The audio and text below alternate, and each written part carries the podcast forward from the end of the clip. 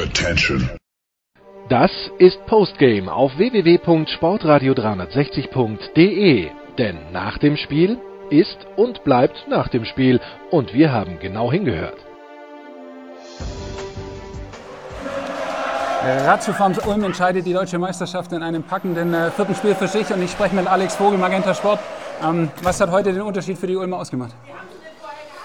Mentalität, äh, nach einem schwierigen dritten Viertel äh, so zurückzukommen. Ähm, dominierst das Spiel in der ersten Halbzeit, gehst trotzdem nur mit plus zwei in die Halbzeit. Bonn nimmt den Schwung, Ende zweites Viertel mit, äh, führt mit, glaube neun Punkten höchste Führung. Äh, und dann mit 18 äh, zu 0 das letzte Viertel zu starten. Ähm, Jago ist da her hervorzuheben, der die Ulmer wieder angezündet hat, der die Halle angezündet hat. Ähm, das ist genau das, was sie gebraucht haben. Und ähm, am Ende ist das ein hochverdienter Titel. Also wenn man die drei großen Mannschaften dieses Jahr nacheinander äh, mit 3-1, 3-0 und 3-1 schlägt, sprich 9 zu 2 insgesamt, dann ist man verdient deutscher Meister und das sind die, sind die Ulmer. Ähm, grandioses Coaching von, von Anton Gavell und Tyrone McCoy. Und bei den Ulmern am Ende natürlich das Gefühl, dass auch ein bisschen die Kraft vielleicht gefehlt hat. Im dritten Viertel hat man viele offene Würfe vergeben, ähm, um einen noch größeren Vorsprung herauszuspielen. Ähm, beide Mannschaften, das waren die klar besten Mannschaften, die jetzt hinten raus in der Postseason eine tolle Finalserie äh, mit am Ende einem verdienten Sieger Ulm. Ich hatte das Gefühl, dass vielleicht bei den Bonnern dann im vierten Viertel so ein bisschen die Körner gefehlt haben. Hast du das auch so gesehen? Ja, ja. also es ist natürlich auch viel Kopfsache. So, du, du führst mit acht, mit acht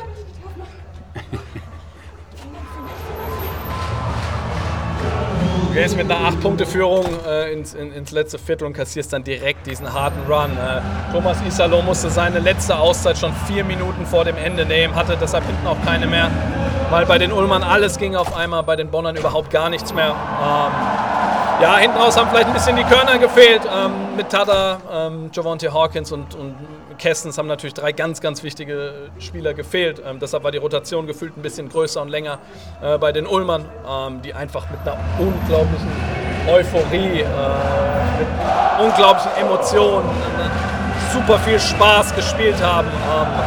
Das, das war sensationell mit anzuschauen und ich glaube, das hat dieser Verein äh, auch verdient, weil man während der Saison einfach die richtigen Anpassungen getroffen hat äh, mit Caboclo und mit Brandon Paul, der heute auch wieder sehr stark war.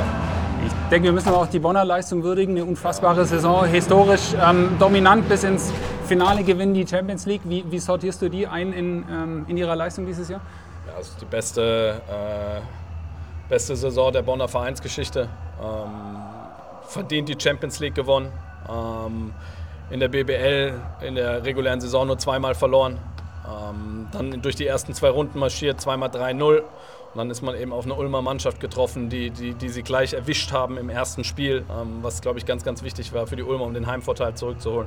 Das ist eine sensationelle Ulmer Saison. Das ist eine Mannschaft, ich habe selten eine Mannschaft gesehen, die es schafft, wirklich in jedem einzelnen Spiel mit so viel Energie aufzutreten, die so eine starke Mentalität hat, die sich so als, die sich so als Team präsentiert. Ähm, das ist schon sehr, sehr beeindruckend gewesen und also Hut ab vor der, vor, vor der Leistung vor, vor Coach Thomas Isalo, vor dem ganzen Coaching-Staff, vor dem ganzen Verein. Ja. Ähm, das ist eine überragende Saison gewesen, die sie nie vergessen werden. Ähm, das gerade auch schon ähm, Anton Gavell angesprochen in seiner mhm. Rookie-Saison auf höchster Ebene. Mhm. Ähm, schon herausragend, wie, wie er das geschafft hat, so zu entwickeln.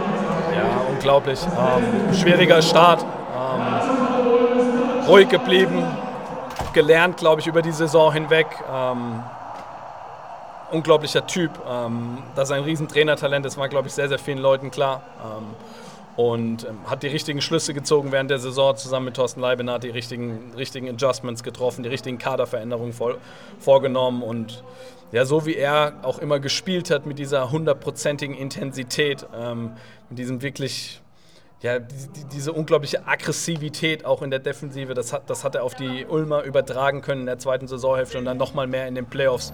Ähm, der hat sie vermutlich vor den Spielen immer ganz schön angezündet und genau so sind sie dann rausgekommen und, und haben diesen Titel geholt jetzt. Und das ist natürlich ein ganz großer Verdienst auch von, von Anton Gavell, wobei von allem, was man hört, ähm, ist, glaube ich, Tyrone McCoy da auch ein ganz, ganz entscheidender Bestandteil. Also dieses Coaching-Duo. Ähm, dem gönnt man es richtig, weil sie super sympathisch sind und, und einfach ja, herausragend gecoacht haben jetzt. Mhm.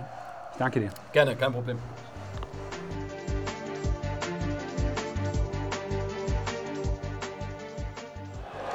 Ich spreche mit Martin Fünkele, Chefredakteur der BIC. Ähm, Martin, Was bedeutet das für diese Ulmer Organisation, nach 22 Jahren ähm, Meister geworden zu sein? Gut, in, der, äh, historischen, in dem historischen Rückblick ist das natürlich Belohnung für all das, was vor allem zwei Menschen, ähm, Andreas Oettel und Thomas Stoll, hier rein investiert haben. Für die ist das eine riesengroße Bestätigung für all das, was sie gemacht haben. Aber ich glaube, in dem, in dem Moment heißt das, dass es möglich ist, hervorragende oder hochanspruchsvolle Nachwuchsarbeit und ähm, ambitionierten, gewinnorientierten Spitzensport zu vereinen. Was bedeutet es vielleicht auch für die Bundesliga, dass die beiden Euroleague-Mannschaften nicht im Finale waren, dass die zwei klar besten Mannschaften aus meiner Sicht ähm, im Finale standen und eben keine Euroleague-Mannschaften waren? Dass das alle zehn Jahre vielleicht mal passiert. Ich glaube, für die Bundesliga bedeutet das natürlich eine unfassbar geile Finalserie. Ähm, aber ich sehe jetzt keine grundlegenden Veränderungen ähm, dadurch. Ähm. Ja. Wie ordnest du die, die Bonner Leistung in dieser Saison ein? Überragend. Ja. Absolut. Also wer mit wie viele Niederlagen waren es? Drei? Zwei oder drei, ja genau. Und ähm, bis zu den Finals höchste Niederlage mit sechs Punkten und gut, jetzt waren es zwei sehr deutlich, aber das, das, ist, eine, ist eine andere Geschichte. Also Bonn hat unfassbar konstant, unfassbar gut gespielt und jetzt aber auch ähm, seinen verdienten Meister gefunden. Ja. Ähm, Herr Günther hat hier 14 Jahre gespielt, konnte nie den Titel gewinnen. Im Jahr 1 nach seinem Abschied passiert es. Wie, äh, was glaubst du, wie geht es ihm gerade?